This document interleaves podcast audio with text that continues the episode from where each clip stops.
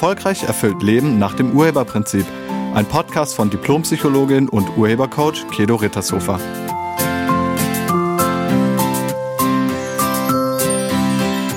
Hallo, herzlich willkommen und schön, dass du da bist.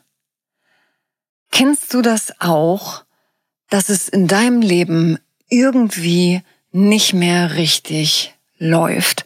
Man hat den Eindruck, man tritt auf der Stelle und man kann sich zu nichts aufraffen, man verschiebt alles auf später und man macht nicht das, was man eigentlich machen müsste. Die Eigenmotivation ist komplett verschwunden. Obwohl man weiß, was man eigentlich machen sollte, macht man es nicht. Kennst du das? Ich glaube, solche Zeiten kennt jeder. Oder? Also ich auf jeden Fall kenne das auch. Und genau so ging es einer Frau, die vor einiger Zeit genau aus diesem Grund bei mir war. Nennen wir sie Hannah. Hannah, 32 Jahre alt, Führungskraft im mittleren Management in einer erfolgreichen Firma. Und Hannah erzählte mir, dass sie vor kurzer Zeit erfolgreich eine Ausbildung zur Yoga-Lehrerin absolviert hatte. Und ihre Frage war, warum sie jetzt nicht damit loslegt, also mit ihrer nebenberuflichen Selbstständigkeit als Yogalehrerin. Sie hat mir dann erzählt, dass sie eigentlich eine Webseite bauen müsste, dass sie einen Instagram-Account braucht, dass sie ein Logo entwickeln müsste, dass sie vielleicht auch Flyer entwerfen sollte und dass sie doch endlich Kurse anbieten müsste. Aber stattdessen liegt sie in ihrer Freizeit auf dem Sofa rum und schaut Filme. Oder sie ist mit Freunden unterwegs. Sie legt einfach nicht los. Von mir wollte sie also wissen, warum das so ist und wie sie endlich loslegen kann. Und vielleicht ist es ja bei dir im Leben auch gerade so, dass du einfach nicht startest. Bevor ich dir sage, was bei Hannah gewirkt hat, mache ich einen kleinen Zwischenschritt zum Thema motiviert loslegen. Was denkst du?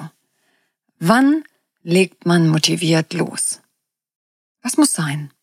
Und dann ist man kaum noch aufzuhalten. Wann ist man bereit, Bedingungen zu erfüllen? Na, was denkst du? Die Antwort ist ganz einfach. Immer dann, wenn man das wirklich haben will. Also ist die erste Frage, willst du das, was auch immer es ist, in dem Fall Yogalehrerin oder was auch immer, willst du das wirklich machen? Willst du das wirklich haben? Willst du das wirklich sein? Also genau die Frage habe ich Hanna gestellt. Willst du selbstständige Yogalehrerin sein? Wenn du etwas wirklich willst, dann bist du bereit dafür, alles zu tun. Und wenn du etwas nicht willst, dann bist du meistens nicht bereit dafür, alles zu tun. Wenn du also nicht loslegst, dann kann es sein, dass du das gar nicht machen willst. Im Gespräch mit Hannah kam raus, dass sie keine Yoga-Lehrerin sein möchte. Sie dachte nur, dass sie das machen müsste, weil sie doch die Ausbildung gemacht hatte. Und vielleicht ist das bei dir ja auch gerade der Fall. Also vielleicht willst du das, was du glaubst machen zu müssen, gar nicht machen. Bei Hannah wirkte die Überzeugung, ich muss das machen, weil das von mir erwartet wird. Und ich habe sie dann gefragt, wie sie darauf kommt und natürlich, ob das stimmt. Und sie erkannte, dass das gar nicht stimmt. Also sie erkannte ihren Irrtum. Niemand erwartete von ihr, dass sie das jetzt machen muss. Und selbst wenn, das ist doch dessen Problem. Hannah war für sich selbst überhaupt nicht ausgerichtet. Sie hatte keinen Fokus auf das, was sie selbst will. Sie schaute eher auf das, was sie soll. Und dann geht man manchmal innerlich in den Widerstand. Also wenn du etwas machen sollst, was du nicht willst, dann weigerst du dich, dann entsteht in dir drin Widerstand. Und genau das zeigte sich bei ihr.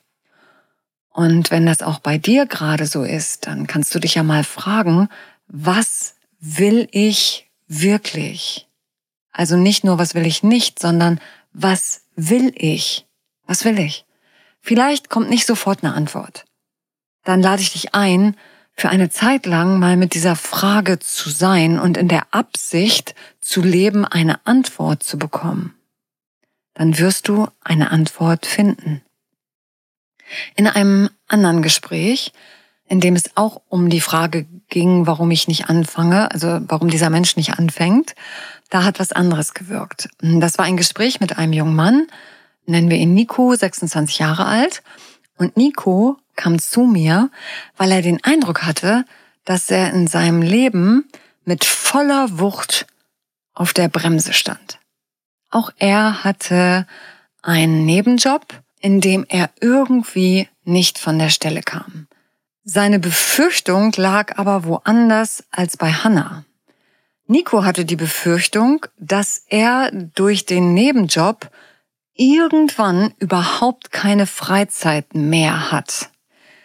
Er hatte in seinem Hauptberuf als Unternehmensberater eine 40 bis 50 Stunden Woche.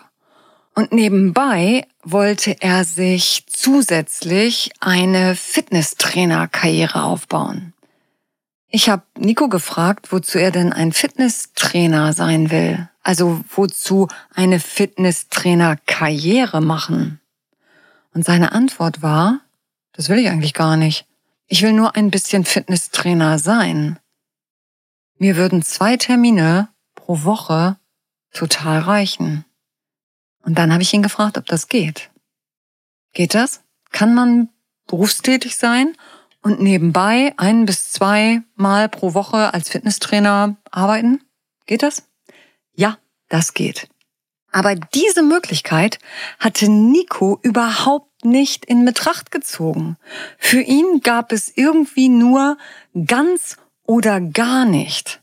Und ganz war ihm zu anstrengend. Beides ganz war ihm zu anstrengend. Ihm war klar, dass 100% Einsatz irgendwie zweimal gefordert wird. Und das war ein Irrtum. Ihm war nicht klar, dass 100% Einsatz nicht gleichbedeutend ist mit 100% Zeit. Man kann auch 100% nur eine Stunde arbeiten. Also ich kann im Hauptberuf in den 40 bis 50 Stunden als Unternehmensberater 100% geben und nebenbei zweimal pro Woche in einer oder zwei Stunden 100% als Fitnesstrainer arbeiten. Also 100% für den Kunden geben heißt nicht 100% der Zeit. Diese Überzeugung konnten wir auch im Gespräch schreddern, sodass Nico danach tatsächlich als Fitnesstrainer einfach nebenbei als Ausgleich arbeitet. Zwei bis drei Termine pro Woche, manchmal auch nur einen Termin und er ist damit super glücklich. In einem dritten Coaching-Gespräch, das ich genau zu diesem Thema hatte, also warum lege ich nicht los, lag die Ursache nochmals woanders. Bei dieser Frau, nennen wir sie Anja, ging es um das Thema Abnehmen. Anja hatte zwölf Kilo Übergewicht und diese zwölf Kilo wollte sie endlich loswerden. Sie hatte das schon zigtausendfach versucht, aber es hat nie geklappt. Und eigentlich weiß sie auch, wie es geht. Das hat sie zumindest zu mir gesagt. Ich weiß genau, wie es geht, aber ich lege nicht los.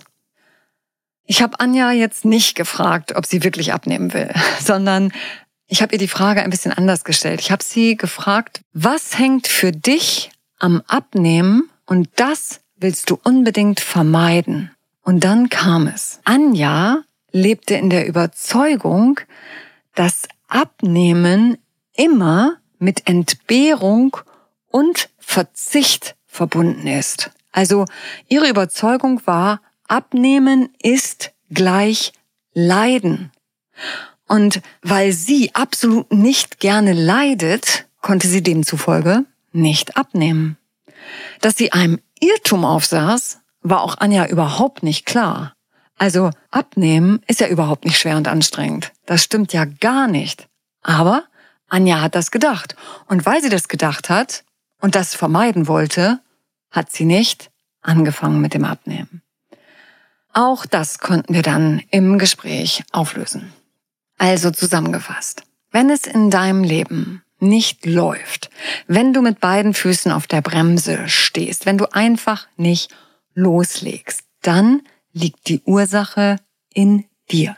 In dir wirkt dann irgendeine Überzeugung, die dich nicht losgehen lässt.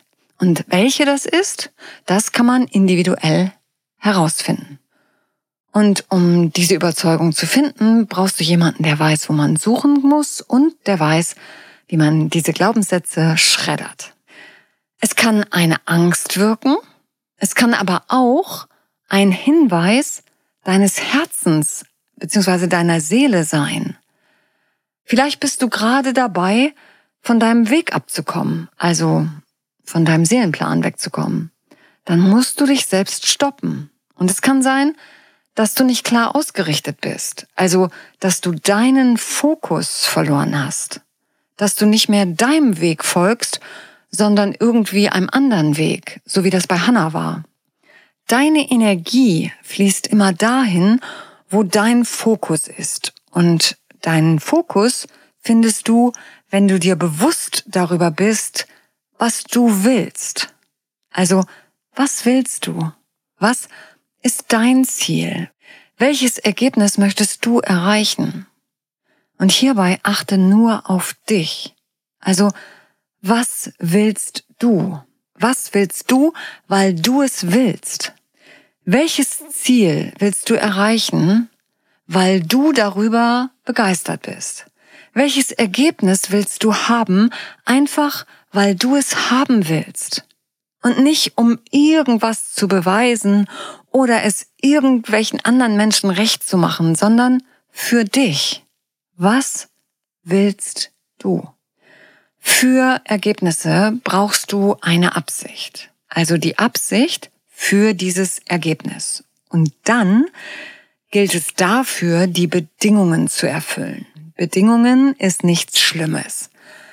Also Bedingungen sind nur Voraussetzungen für etwas. Also wenn du beispielsweise ein Bild malen willst oder mehrere Bilder malen willst, dann brauchst du zunächst mal irgendeine Unterlage, eine Leinwand, eine Wand, Papier, ein Stück Holz, was auch immer auf dem du dann malen kannst. Und natürlich brauchst du irgendwelche Malutensilien, also Stifte, Pinsel, Kreide und natürlich Farben. Ohne das geht es nicht.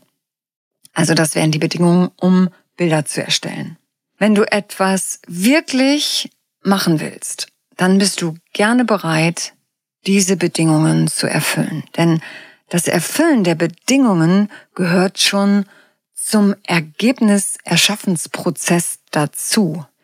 Und wenn du nicht weißt, womit du dich selbst blockierst, dann stehe ich dir sehr gerne als Urhebercoach zur Verfügung. Ich danke dir fürs Zuhören und ich wünsche dir eine Woche, in der es läuft. Sei nett zu dir und zu allen anderen. Tschüss. Sie hörten einen Podcast von und mit Diplompsychologin und Urhebercoach Kedo Rittershofer. Wenn Sie mehr über die Angebote von Kedo erfahren wollen, schauen Sie im Internet unter www.urheber-prinzip.de. Vielen Dank und auf Wiederhören.